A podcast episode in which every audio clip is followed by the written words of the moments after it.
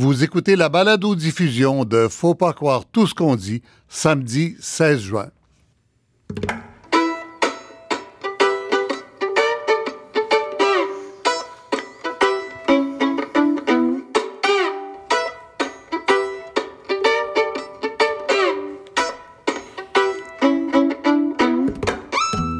Faut pas croire tout ce qu'on dit.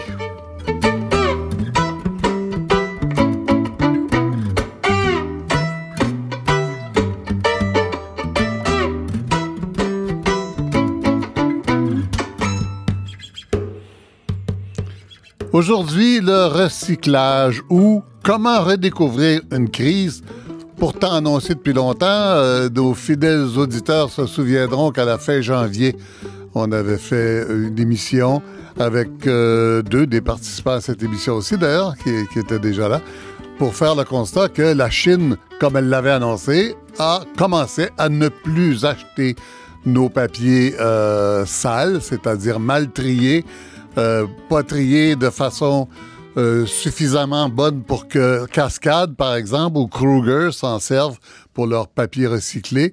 Euh, on parlait également de la récupération du verre et tout ça. Tous ces problèmes-là, on les connaît depuis longtemps.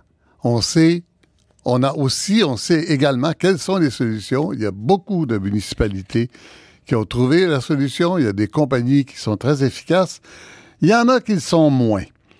Euh, à Sherbrooke, on a fermé le centre de tri qu'opérait la compagnie Ricova et la régie euh, locale, c'est-à-dire régionale, parce qu'il y a cinq MRC dedans, qui s'appelle Récupestrie, fera elle-même l'opération euh, du triage. À Montréal, la ville a dû allonger près de 30 millions de plus dans l'espoir que le centre de tri opéré par la compagnie Siru fonctionne. Et à Longueuil, la compagnie Papier MD a signé un contrat le 1er mai et demandé de tripler le montant trois semaines après, le 24 mai. Alors, comme je vous disais, c'est depuis janvier qu'on sait que la Chine a arrêté d'acheter euh, les papiers, entre autres.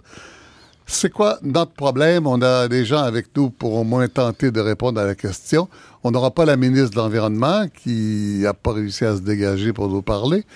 Et on n'a pas non plus Recyc Québec. Euh, ça a l'air que c'était pas les bonnes journées hier et aujourd'hui pour demander des entrevues. Alors, euh, on va avoir euh, le président de la Commission de l'environnement de l'Union des municipalités, l'UMQ, qui est aussi maire de Victoriaville, M. André Bellavance. Bellavance, bonjour. Bonjour. On va avoir un conseiller municipal de Sherbrooke qui est vice-président du conseil d'administration de Récupestrie, cette régie régionale euh, dans la région de Sherbrooke dont je vous parlais tout à l'heure. M. Pierre Havard. M. Havard, bonjour. Bonjour. Euh, Pierre Batelier, qui est euh, chargé de cours euh, au HEC à Montréal, mais qui est surtout ici à titre de fondateur de la coopérative de solidarité Les Valoristes. Pierre Batelier, bonjour. Bonjour.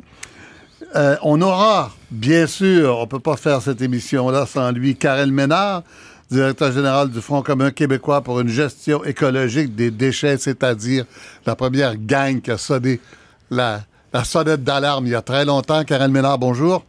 Oui, bonjour. Et puis, on aura euh, en direct de Lille, dans le nord de la France, où il est assi- assiste actuellement à un colloque sur la récupération des métaux, euh, le professeur Marc Olivier de l'Université de Sherbrooke, euh, Université, Université de Sherbrooke et Centre de transfert technologique en écologie industrielle au cégep de Sorel-Tracy. En fait, Marc Olivier, c'est un des, des grands formateurs de nos spécialistes en développement durable au Québec. Euh, Marc Olivier, vous êtes déjà là, vous m'entendez? Oui, je vous entends très bien. Voilà. Alors, on va commencer avec M. Bellavance euh, parce que c'est toujours les municipalités, au bout du compte, qui sont pris avec euh, l'obligation de salubrité publique de ramasser euh, les vidanges, quoi, les, les déchets qui soient de, de toutes les natures. Alors, euh, c'est toujours une, municipalité qui se rend compte qu'il y a un problème. M. Bellavance, euh, en plus d'être président de la Commission de l'environnement, euh, je suis sûr que vous allez me dire au départ qu'il y a des municipalités où ça marche très bien. Oui, Hein? ça, c'est clair. Et Bon. je, je viens de Victoriaville où, nous, euh, la- la- euh, l'économie circulaire est déjà en place depuis un bon moment dans ce milieu-là. Parce À qu'avec cause d'une famille qui s'appelle les Frères Lemaire. C'est ça, Cascade est chez nous. Alors, euh, c'est évident, mais il faut quand même produire de- des matières de qualité. Oui. Euh, la. Chine, on peut comprendre euh, la situation. Euh, Peut-être qu'on les a pas pris au sérieux au Mm. début parce que vous disiez c'est une surprise. Est-ce que c'est ça ou c'était de la pensée magique de se dire la Chine va, va, va-t-elle vraiment euh, mettre sa menace en mais ce qu'on a dit surtout, c'est que c'est pas grave, on va vendre au Vietnam ou à l'Inde ou au Pakistan. Ben là, c'est ça. Il faut les Ouais. développer, ces marchés-là. Ouais. Parce que quand on a pris l'habitude d'envoyer à peu près n'importe quoi dans un marché Mhm. international comme ça, qui, les- qui le prenait d'ailleurs, et que c'était payant, ben on se pose pas plus de questions. Alors, il faut toujours avoir un peu plus de vision là-dedans. Bon. Mais c'est sûr que l'économie circulaire, euh, c'est le, le B à bas. En plus de ça, euh, concernant les- ça, les, ça gaz à effet de serre, on économise beaucoup dans le transport aussi. là. Ça marche chez vous Victoriaville, dans la région, à cause de Cascade Largement, comme on l'a dit. Ça marche euh, à Gatineau. euh, Il y a une compagnie, euh, je pense qu'on peut la nommer. On avait un, de ses représentants le 27 janvier, Tricentris, qui fait un travail assez concluant dans, dans le, triage et le recyclage. Quand ça marche pas, pourquoi ça marche pas? À l'UMQ, vous avez dû regarder ça, ce, pro- ce- ce problème-là, euh, de long en large. Ben, il y a différents facteurs, puis euh, c'est pas uniforme, hein? c'est pas tout le monde qui fonctionne de la même manière. Il y a, vous l'avez dit vous-même, il y en a qui ont, qui ont quitté pour être remplacés par des régies ou des choses comme ça. Il y a des centres de tri qui sont gérés par une régie intermunicipale, d'autres des organismes en but lucratif. Euh, il y a des entreprises euh, totalement privées également. Ouais. Mais les, municipalités, vous avez raison de le dire, ont fini par euh, ramasser euh, le problème, évidemment, parce que les prix, de toute façon, parce que ça va être la même chose pour nous aussi, euh, sont à la baisse en raison de la décision de la Chine. Et c'est partout maintenant, c'est mondialement connu. Alors, ce qu'il faut faire, c'est nous, déjà, on a pris une action là, tout- récemment euh, au conseil d'administration de l'Union des municipalités du Québec, à l'initiative de la Ville de Montréal d'ailleurs, de mettre en place un groupe de travail avec Recyc Québec, avec tous les intervenants du milieu, pour faire en sorte qu'en fait, on, on- on veut moderniser les équipements spécialisés, on veut que, on veut faire ce que... Mais la question que je vous pose, c'est belle avance. Il y a des villes qui l'ont faite. Oui. Celles qui ne l'ont pas faite, comment ça se fait? C'est. Ben, c'est probablement parce qu'on, comme on le disait tout à l'heure, il y avait des marchés qui Ouais. euh, ne Bon, se préoccupaient pas autant de la qualité que ce qui est aujourd'hui. C'est comme ça, ça ça, prend ça. Ça prend l'électrochoc.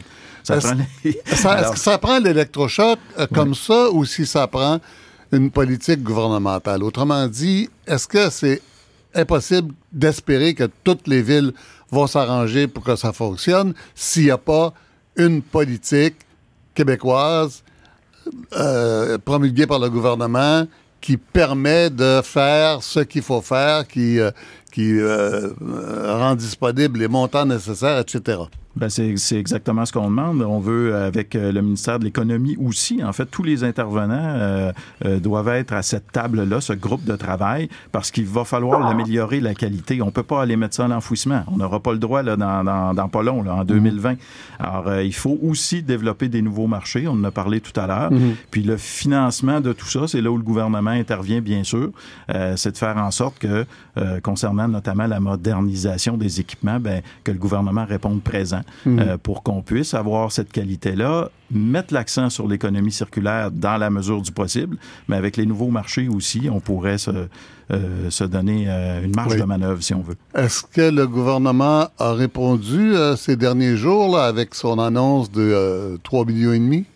Ouais, c'est pas le montant d'argent euh, va, va- va nous, fait dire que c'est pas euh, c'est pas nécessairement encore suffisant, mais chose certaine, il y a une volonté. Puis la ministre dans son discours, puis bon, euh, vous avez dit qu'elle pouvait pas être là aujourd'hui, mais euh, je pense que c'est le 30 mai, là, c'est tout récent, où elle a parlé euh, effectivement dans le même sens que l'UMQ avait fait ses demandes. Oui, mais parler, ça fait longtemps qu'on fait ça. Là. On, ce qu'on attend, c'est des actions. Vous avez raison, vous devriez faire une campagne électorale. Ça s'en vient, là, ça va être le moment de le demander. C'était le thème de notre colloque, d'ailleurs, de la parole aux actes. Oui. J'ai toujours pensé que les journalistes étaient plus efficaces euh, dans leur métier que, sur un terrain électoral. Mais ça, c'est d'autres affaire. Je vais passer à votre euh, voisin de table parce que vous êtes en studio avec lui à Sherbrooke. Euh, Pierre Havard de la, régie régionale de Sherbrooke qui s'appelle Récupestrie. Pierre Havard, qu'est-ce qui s'est passé exactement? Là, je parle juste de la crise actuelle. Comment ça se fait que la régie régionale est obligé, a été obligée de tasser la compagnie et de commencer à opérer le centre de tri elle-même? Ben, il faut euh, remonter à quelques mois euh, auparavant. Dans les derniers mois, on a commencé à voir l'accumulation des matières euh, résiduelles à l'extérieur, qui est un signal, mais comme on était lié par contrat, il a fallu procéder au niveau juridique et on a entamé les discussions pour essayer de faire les corrections, s'assurer que le travail dans le centre de tri soit fait comme le contrat le stipulait. Et on s'est rendu compte, euh, avec des multiples rencontres avec euh, euh, l'exploitant Ricova, que la situation ne s'améliorait pas, elle se détériorait de semaine en semaine. ça nous a amené à, la décision qui a été prise le 1er juin, c'est-à-dire de révoquer carrément le contrat tel mhm. que stipulé euh, depuis le 6 juin, Ricova a quitté les, euh, les installations euh, qui appartiennent à la régie pour à cause du non-respect du contrat et de, entre autres, l'amoncellement que vous avez probablement vu dans les médias aussi. Oui, l'amoncellement, on parle de papier toujours là. Hein? Ben, on peut pas dire que c'est juste le, papier. Le, le, problème dans la crise, on parle toujours de la crise du papier. Oui. Sauf que Ricova ne traitait strictement plus rien dans les derniers mois. Il mettait les, euh, les matières en ballot. À titre d'exemple, l'équipement qu'on possède à la régie, euh, pour l'opérer, on parle de 16 personnes pour faire l'opération. Mm-hmm. euh, ce qu'on me dit des travailleurs qu'on a rencontrés récemment, euh, qui étaient là auparavant, on, travaillait entre 4 et 7 personnes mm-hmm. que, sur la ligne. On s'entend que à 4 ou 7 personnes, on est pas en mesure d'avoir une qualité. Et, on est en bas de 16, en tout cas, ça, c'est ben, clair. Euh, mais en quelque part, quand on parle de qualité, nous, on pense qu'un des, un des problèmes au niveau de la qualité, il se situe là.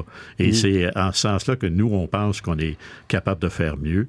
Euh, puis pour le moment, euh, c'est vrai que c'est nous qui va, le, qui, le, qui va faire le, relais. On n'a pas encore pris la décision au niveau du conseil d'administration. C'était la régie qui devait continuer.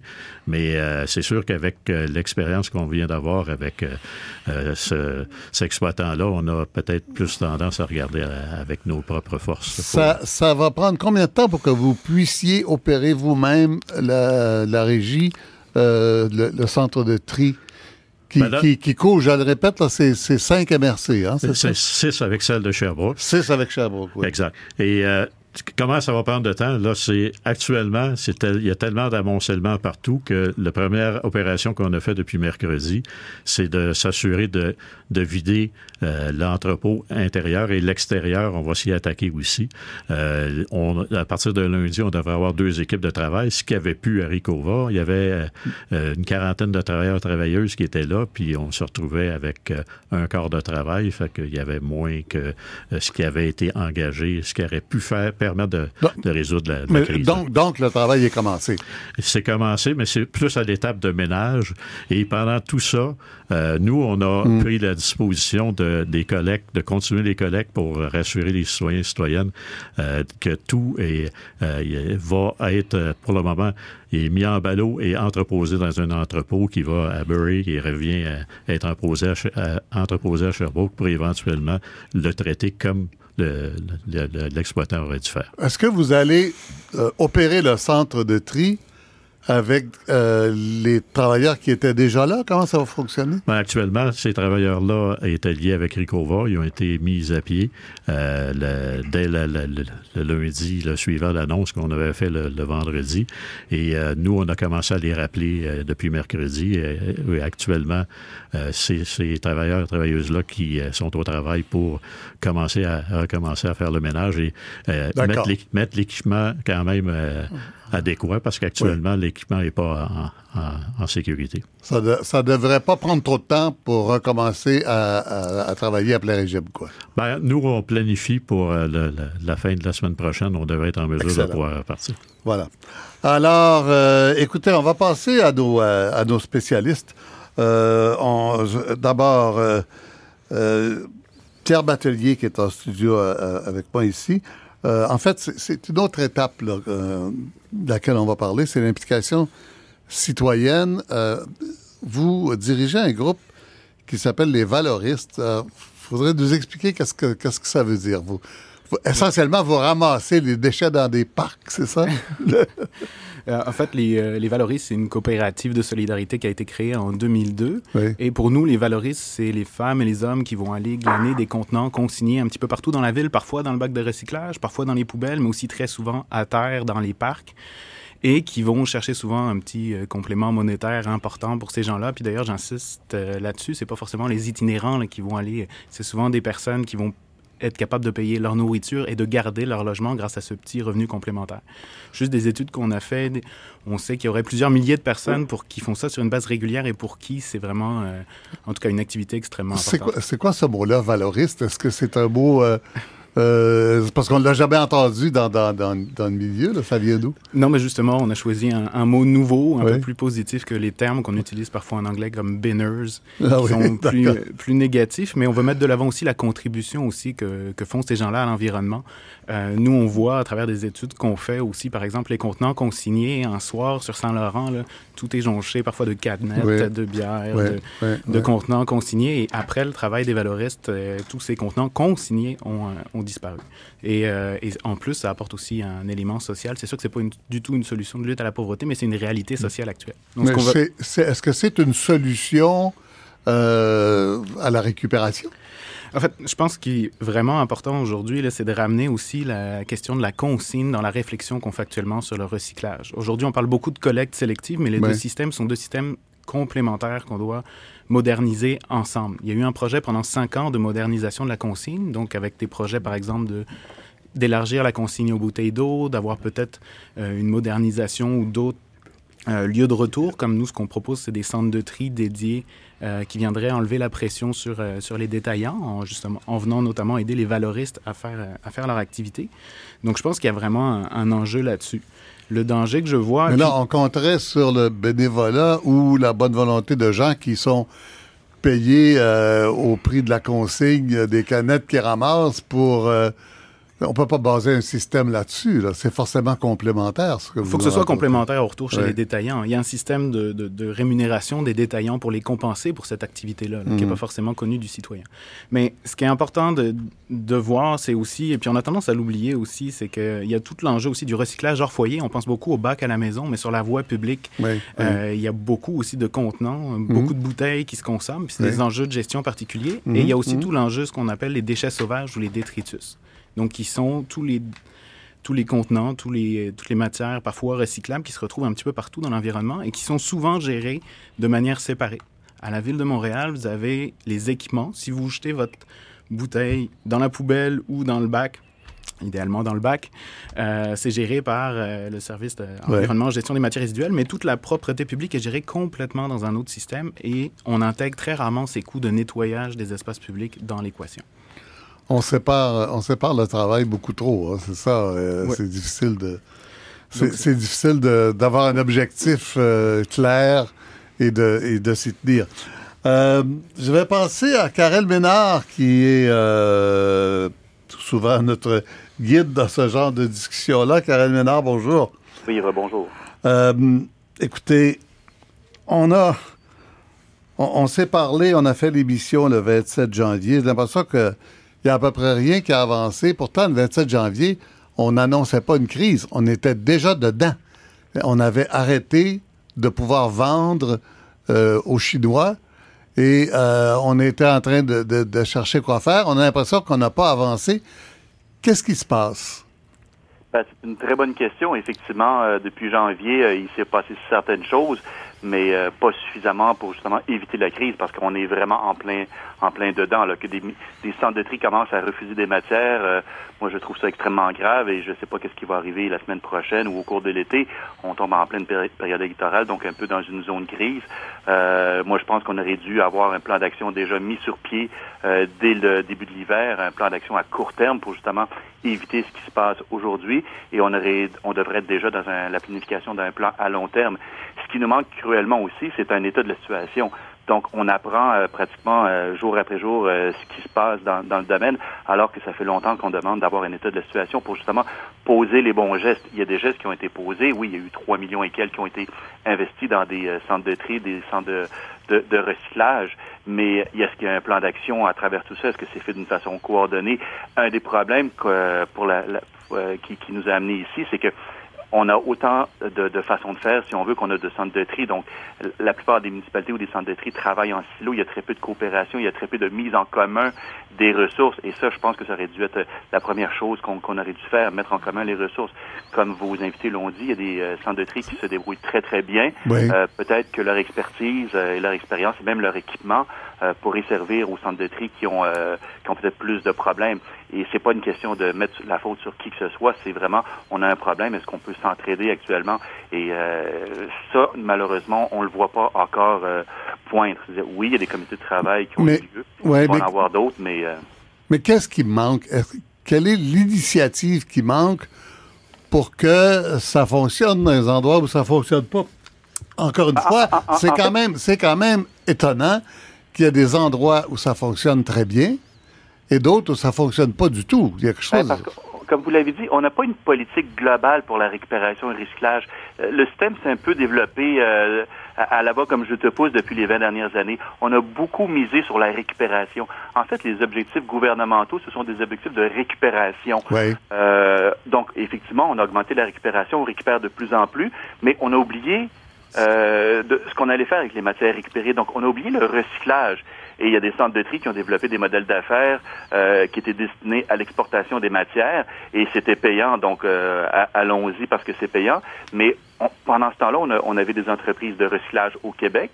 Euh, qui, qui manquaient de matières premières. Certaines entreprises ont dû fermer et d'autres ont dû paradoxalement se tourner vers l'importation de, de, fibres ou de, ou de verre pour euh, pouvoir continuer à opérer. Donc, on, on, donne toujours à ce sujet-là, juste pour illustrer ce que vous dites, M. Ménard, on donne toujours l'exemple du papier et du verre. Alors, le papier, c'est Cascade et Kruger qui font du papier et du carton recyclé avec donc des matières qui sont obligés d'acheter à l'extérieur parce qu'ils en trouvent suffisamment, pas suffisamment au Québec, ce qui est anormal parce qu'on vient pas d'apprendre ça hier matin. Là.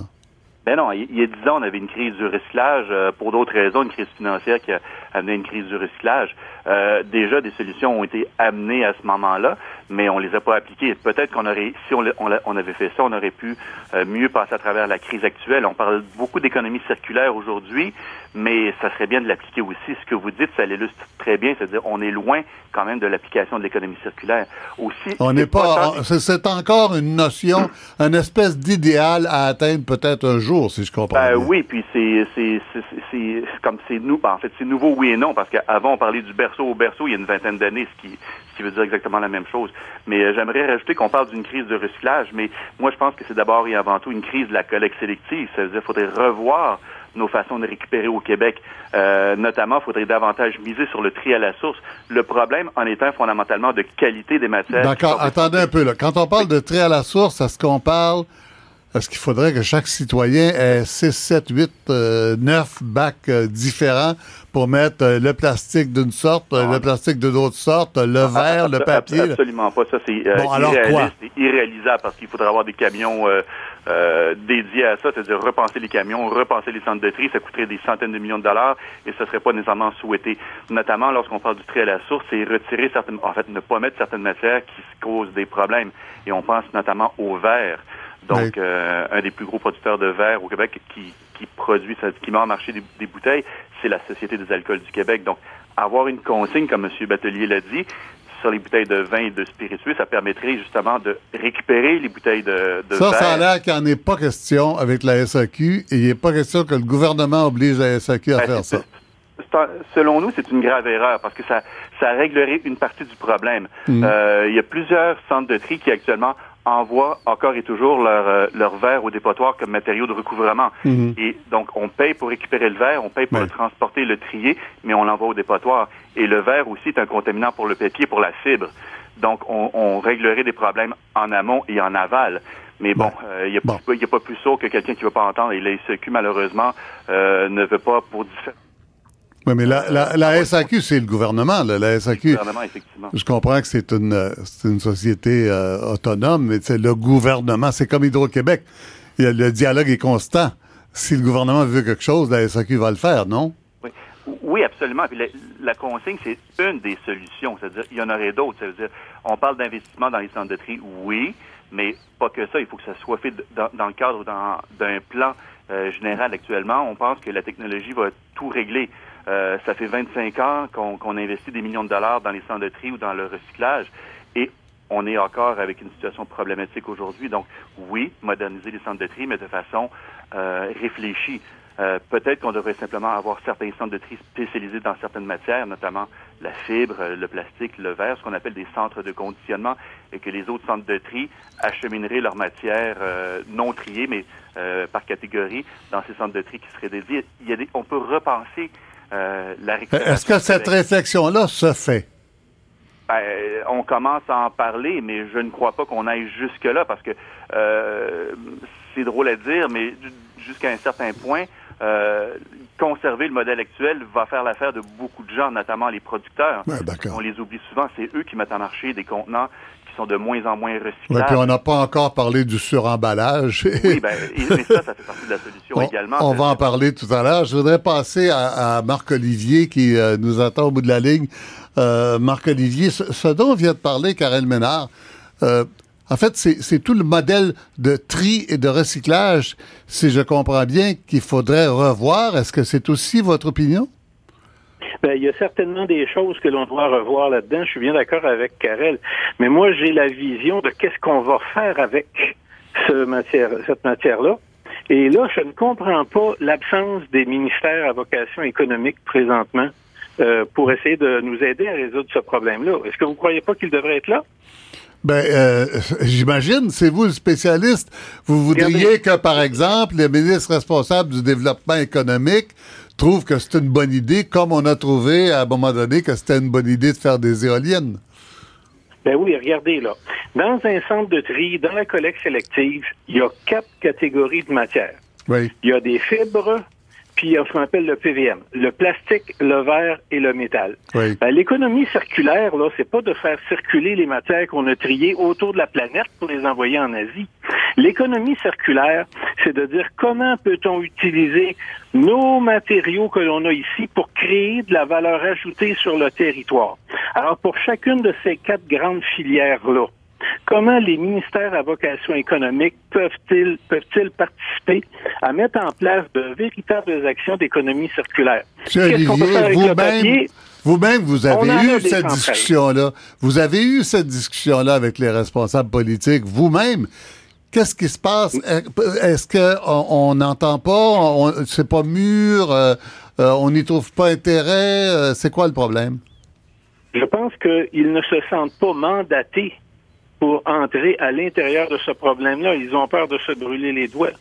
Et présentement, il n'y a aucun oh. son, aucun écho des ministères à vocation économique, alors qu'on est en train de parler d'économie, d'économie circulaire, de mettre en place des, des activités qui permettent de développer l'économie du Québec en faisant des circuits courts avec toutes ces matières-là. Oui, il y a le problème du triage. Oui, il y a la qualité qu'il faut travailler. Puis je suis absolument d'accord avec elle qu'il y a une organisation à mettre en place dans la récupération qui soit meilleure, dans le triage qui soit meilleur. Mais la seule façon de que ça puisse changer vraiment, c'est si on est capable de faire quelque chose sur place pour créer de l'activité économique au Québec avec ces matières-là. C'est ça qui nous manque présentement.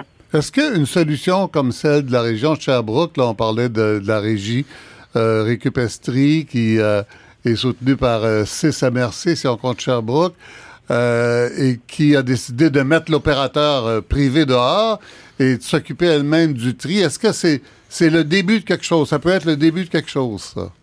Ben, dans un cas comme Sherbrooke, ça peut être le début de quelque chose parce qu'en même temps, la région de Sherbrooke est particulièrement dynamique, a des organismes qui euh, travaillent pour essayer de faire du développement économique d'une façon la plus efficace possible.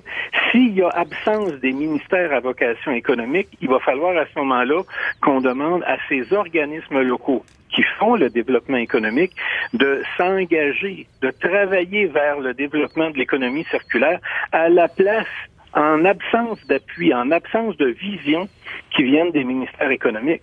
Il va falloir que ça... Alors, Sherbrooke est bien placé pour ça, mhm. parce qu'ils ont des organismes qui sont très actifs, qui peuvent aller appuyer ce qui va se faire au centre de tri. Une université, entre autres. Via l'université, mais je pense aussi euh, des anciens organismes comme on appelait la SADC, etc.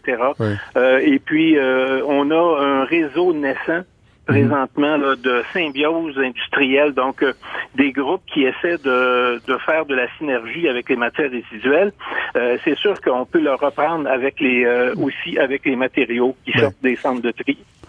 Vous, vous parliez tout à l'heure d'économie circulaire, tout le monde en parle un peu, ça devient comme une espèce de mantra finalement. On dit économie circulaire, mais on est tellement loin de ça. Ça voudrait dire, si je comprends bien, que on ne, on ne jette plus rien, que tout devient matière à récupération et qu'on remet tout dans la production de nouveaux produits, euh, que ce soit les métaux, les plastiques, euh, le verre, euh, les papiers, les cartons et tout ça. C'est bien ça que ça veut dire. On est loin du ben, compte. oui, ça, ça ressemble à ça avec une petite nuance. C'est déjà ce qui se faisait avec la Chine. Puis là, on dit tout simplement, plutôt que de l'envoyer en Chine, faisons-le localement. Oui. Mais il faut s'organiser. Ben oui, mais justement, qui peut organiser des choses? Ça prend une volonté du milieu. Il faut qu'il se passe quelque chose. La meilleure solution au blocage que la Chine impose sur l'entrée, l'arrivée des matériaux, ben, c'est tout simplement qu'on les recycle nous-mêmes plutôt que de les envoyer en Chine pour qu'il y ait les formes de recyclage et qu'ils nous retournent ça après. Alors, on a quelqu'un des municipalités, on n'a pas le gouvernement, puis on n'a pas Recycle Québec. Je ne sais pas si vous avez pris le, début de l'émission. Euh, oui. Euh, quel est le rôle respectif des municipalités et du gouvernement, là, actuellement? Ben, leur, responsabilité, je veux dire, là, ce qu'ils devraient ben, faire. Pas ce qu'il y a dans la loi, là, ce qu'ils devraient faire. OK. Le rôle et ou la responsabilité dans le secteur municipal, ils ont l'entièreté de la responsabilité de gérer des déchets sur leur territoire. Donc, oui, chacune des municipalités doit se demander si ces déchets sont bien gérés sur son territoire, doit faciliter les choses pour améliorer la façon dont ils sont gérés. Ça veut dire la récupération, ça veut dire le triage. Mais en même temps, la municipalité, elle a aussi une vocation de développement économique. Pour le développement économique, il y a des organismes qui sont qui ont été mises en place, les anciennes SADC, je le redis encore, et il y a aussi des incitatifs qui viennent des ministères à vocation économique. Et là, mm. présentement, c'est ça qui fonctionne mal. Comment arrimer euh, les ministères à vocation économique, comment venir appuyer les municipalités dans le contexte actuel, comment faire en sorte que on se retrouve pas dans un an, deux ans, trois ans, que encore les deux tiers de nos matières résiduelles triées d'un centre de tri soient rendues au Bangladesh, ouais, bien soient rendues en Inde. Bien sûr. Euh, je demandais à, M. Ménard, euh, j'imagine que euh, vous devez avoir à peu près la même vision que, que M. Olivier là-dessus, mais est-ce que c'est les municipalités qui doivent prendre euh, la responsabilité en premier ou le gouvernement? En fait, le gouvernement devrait donner des outils aux municipalités et aussi à tous les intervenants, c'est-à-dire on peut parler d'éco-fiscalité euh, pour favoriser justement le développement des entreprises de recyclage, ce qui a cruellement manqué au cours des dernières années.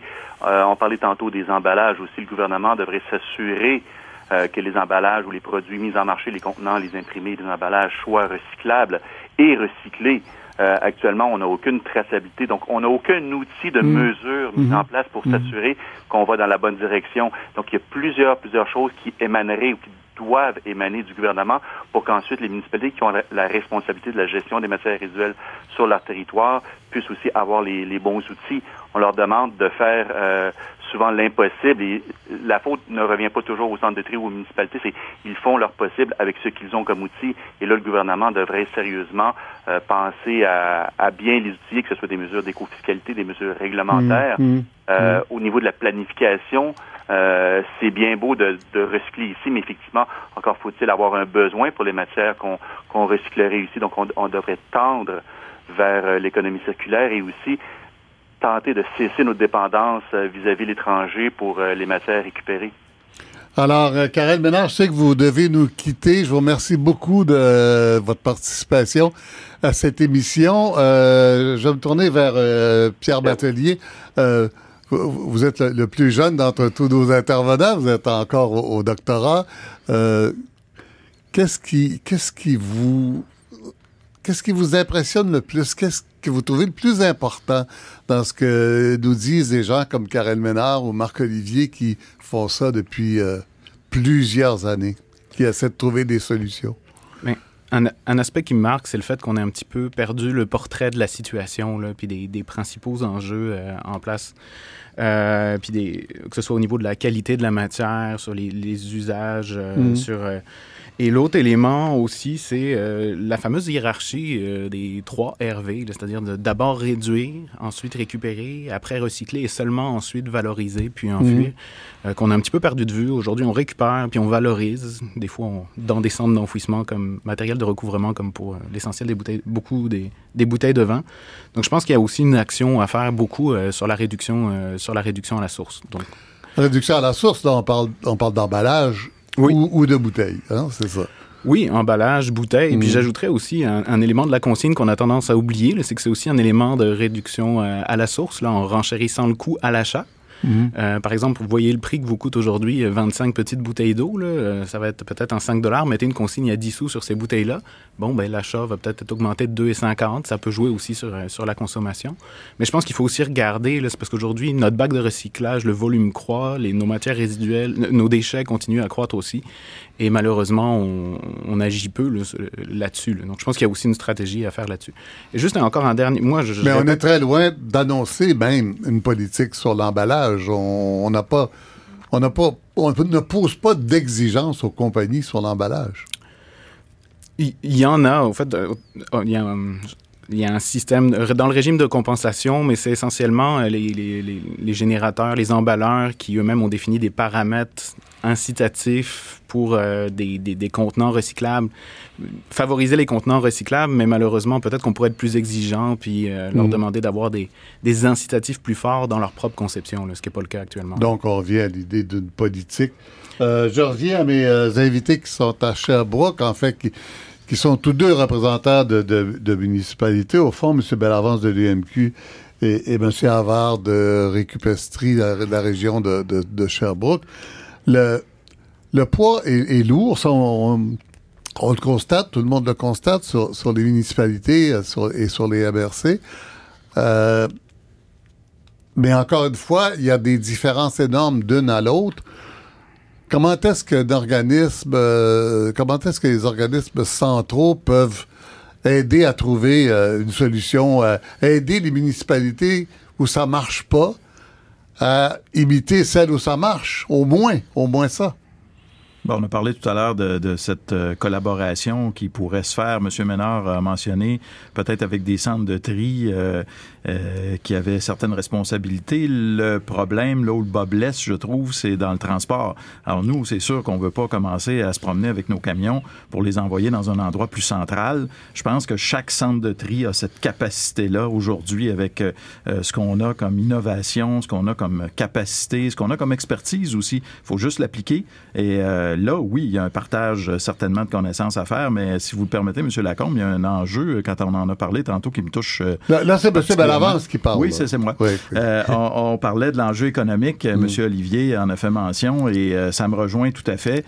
C'est d'ailleurs pourquoi l'UMQ a demandé dans son groupe de travail que le ministère de l'économie, de la science et de l'innovation soit là. L'innovation, c'est important. Chez nous, la, la, la Gestera est notre, notre entreprise, si on veut, qui s'occupe de la gestion des matières résiduelles et euh, copropriété de la MRC. Quand vous d'Arthabasca. chez nous, vous parlez Ouais, de Victoriaville. Oui, d'accord. La MRC d'Arthabasca est copropriétaire à 51% et une entreprise, euh, Gaudreau Environnement, est propriétaire à 49% Euh, On s'occupe de la gestion des matières résiduelles et on se creuse les méninges pour trouver euh, euh, toutes sortes d'innovations. Actuellement, on se demande quoi faire avec les plastiques agricoles. Alors, on a mis en place un projet pilote et où on a carrément commencé à récupérer les plastiques agricoles dans des, des bacs plus volumineux. que Excusez-moi, mais c'est quoi ça, les plastiques agricoles? Ben, vous savez, les, les- les grosses guimauves que vous voyez dans les champs, M. Lacombe? Ah oui, les, ba- Ah, balles de foin enveloppées, là. Oui. Alors, euh, les, les producteurs agricoles, euh, ne sachant pas quoi en faire à un moment donné, essaient de mettre ça dans un bac vert euh, de format normal. Oui. Ça va pas très bien. Mhm. C'est ou les enfouir, ce qui est pas la, la bonne solution non plus. Pas Alors, vraiment, non? nous, ce qu'on doit faire, c'est que, en fait, ce qu'on a décidé de faire, c'est qu'on les récupère, on en fait des, des, des granules, si on veut. Alors, vous allez me dire, oui, mais c'est sale, ça, c'est souillé. Alors, on a une, une usine euh, qui, euh, avec de l'eau euh, recyclée, qui va qui nettoie les, les plastiques agricoles. Alors ça, ça va être bientôt possible de faire ça partout au Québec maintenant. Alors ça prend évidemment les moyens pour, pour pouvoir mettre en place ces innovations-là. Et c'est là où le gouvernement du Québec doit dire présent. Oui, parce que on dirait qu'on on, traite les problèmes morceau par morceau, un à la fois, comme si c'était tous des problèmes différents. C'est pas tous des problèmes différents, c'est tout le même problème. Non, oui. Pierre Batelier, oui. Oui, j'ai peut-être un exemple justement la question du plastique, la pollution par le plastique qui revient beaucoup là, dans, l'espace public. On en parle notamment à Montréal, où euh, justement, je pense que ils vont, la ville de Montréal est après revoir son plan de gestion des matières résiduelles. Je pense qu'ils vont intégrer justement la stratégie de réduction du plastique avec cette politique de gestion des matières résiduelles.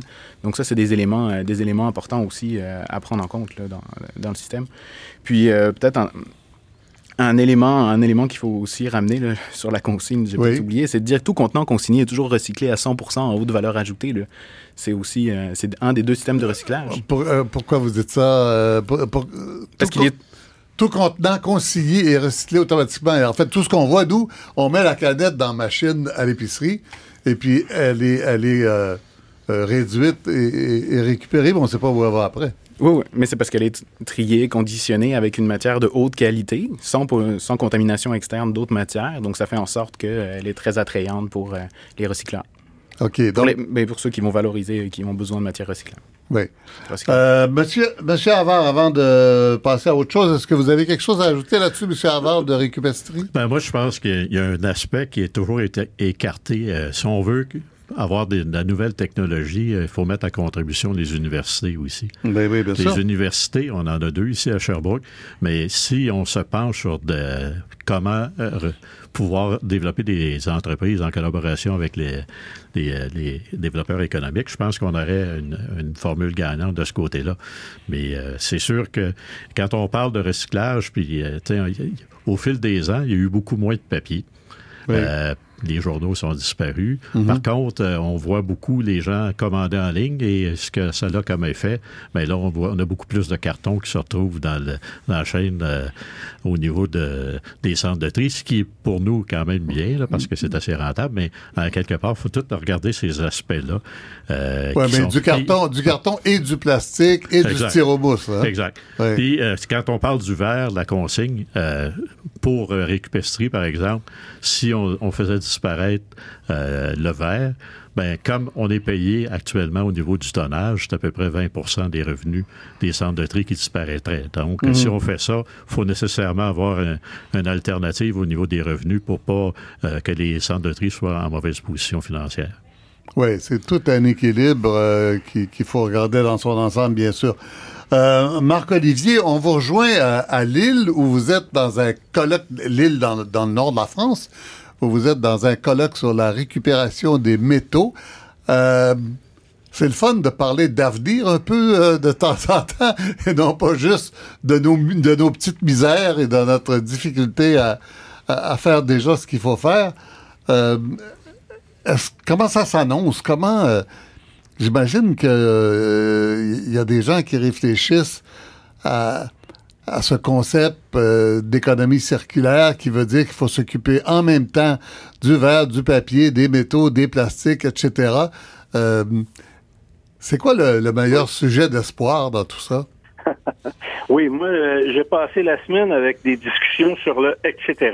Ah oui. Euh, parce que on regardait tout ce qui était euh, les métaux stratégiques, les métaux qui sont en perte de disponibilité parce que on est en train d'en faire un épuisement des ressources naturelles. Et en même temps, il y a certains de ces métaux-là qui sont absolument essentiels dans notre mode de vie moderne pour tout un chacun. Alors, c'est en complément évidemment de la collecte sélective.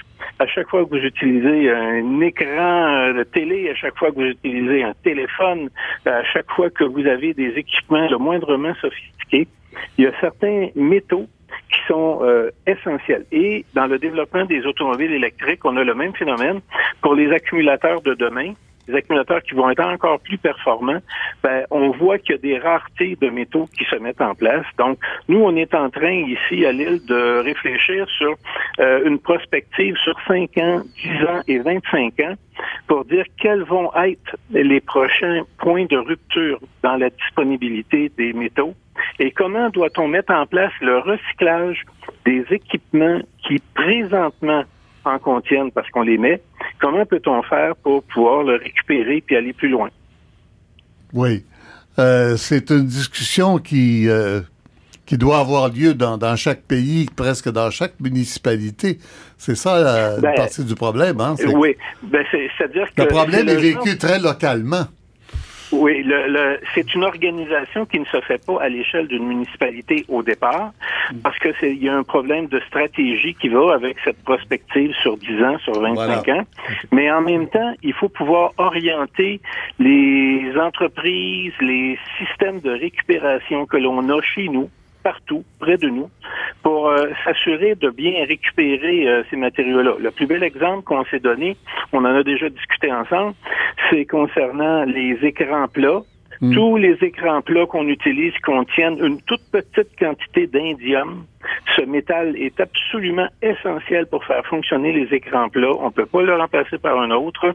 Or, présentement, tout ça est jeté au fur et à mesure que des appareils deviennent non fonctionnels, si bien qu'il faut absolument qu'on mette en place des formes de récupération et de recyclage de l'indium. Il y a à peu près un gramme d'indium dans un écran plat. Mhm. Si on veut être capable d'en avoir de disponible euh, encore à l'avenir. On a le même phénomène avec le cobalt parce que les nouvelles batteries pour les automobiles, celles qui sont de très grande performance, utilisent le cobalt. Euh, on a fait des calculs simplement sur une flotte de véhicules électriques qui utiliseraient des batteries de ce type-là. Il n'y a pas suffisamment de cobalt disponible présentement en production annuelle pour être capable de fabriquer d'entretenir une flotte euh, de véhicules comme ça, il faut absolument qu'on passe au recyclage du cobalt là où il se trouve dans d'autres matériaux technologiques actuels, si on veut en avoir suffisamment. Mhm. Mais pour ça, il faut être capable de passer le message aux industriels et d'orienter euh, nos sociétés avec les gens les plus dynamiques. Autrement dit, la, la campagne des serres rien suffit pas. Il suffit pas de, ben, suffit pas de dire aux gens apportez vos électroniques au point de dépôt, surtout quand on sait pas où est le point de dépôt. Ben, vous voyez, c'est exactement le même problème que la collecte sélective. C'est bien de récupérer, c'est bien de trier, mais si après ça, vous l'envoyez en Chine, oui. Ça marche pas. Si vous l'envoyez en Asie, ça marche pas. Il faut qu'on soit capable de récupérer des choses et de s'en servir localement. Il faut pas qu'on envoie tout en le, laissant se gaspiller ou hmm. en l'éliminant. Ouais, on voit, on voit bien que l'avenir euh, peut être euh, extraordinaire. On va euh, on peut avoir comme projet de tout récupérer, mais entre-temps, et là, je reviendrai à, M. Bellavance et, à M. Havard, qui sont en studio à Sherbrooke, et qui sont pris, eux autres, avec des problèmes quotidiens de gestion, de, rattrapage de choses qu'on n'a pas encore faites. Euh, quand vous entendez parler d'avenir comme ça, est-ce que ça vous fait rêver un peu ou si vous dites on va commencer par essayer de régler nos problèmes?